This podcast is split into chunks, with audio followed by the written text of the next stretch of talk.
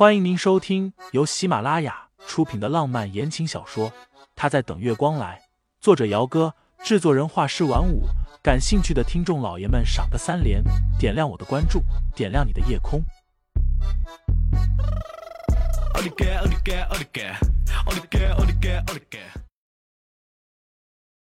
第六十二章，可是没有人知道。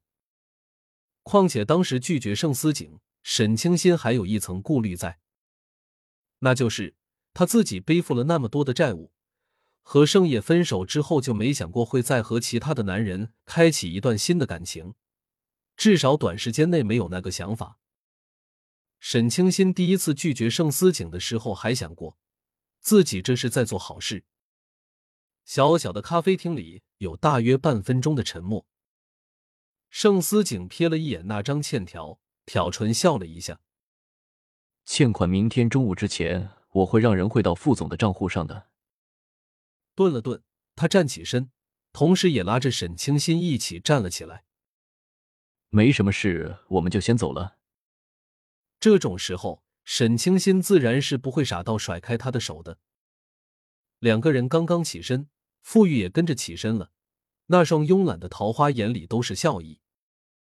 那，沈小姐，再见。说实话，他一点都不想再见了。不过基于礼貌，清新还是点点头，同对方说了一句再见。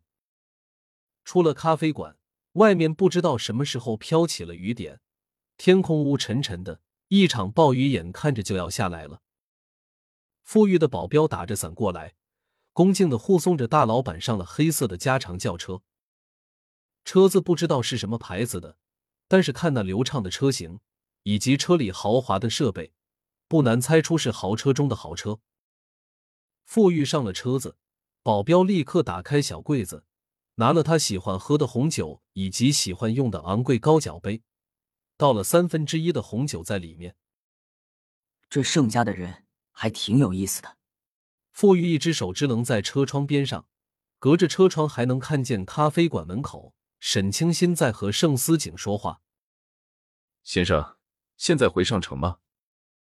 司机迟迟等不到先生让他开车，忍不住问了一句：“不回，这不刚来吗？玩几天再回去。”傅玉懒洋洋的喝了一口红酒，顺便再打听一下有没有新宝的下落。他这么一说，司机和保镖立刻就沉默了下来。这两个人都是打小跟着少爷长大的，自然也知道少爷一直在找傅家当年被遗弃的那个小女婴，他的表妹。回去的路上是司机在开车，盛思景打了个电话出去，打给替他管理私产的助理，让对方准备好七千万，他需要用。沈父欠傅玉的钱，连本带利的算下来就是七千万。盛思景这些年来，除了公司的各项收益之外，还有自己的私产，国内外都有，且每年的收入都很可观。区区的那么一点债务而已，对他来说不过是九牛一毛。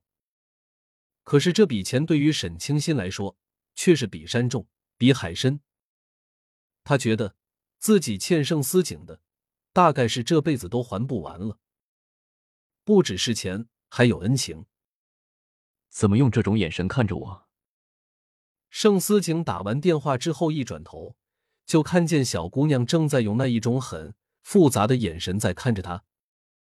沈清心轻轻的舒了一口气：“你知道吗？之前在咖啡馆里，那位副总给了我两个选择。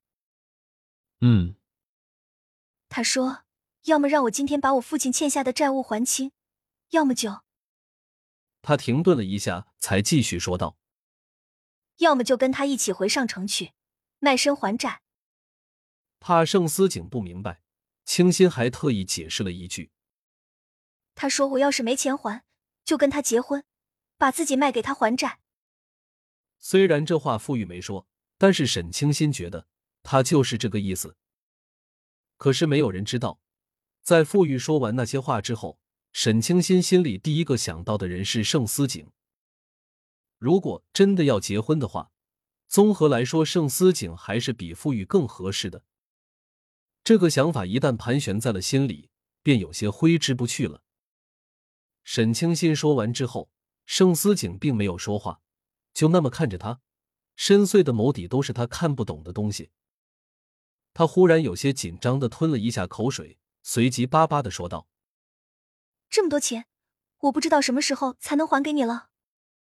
原本他就是沈家最大的债主，现在好了，债务又增加了差不多一个亿，更大了。”清新顿时有些愁眉苦脸起来。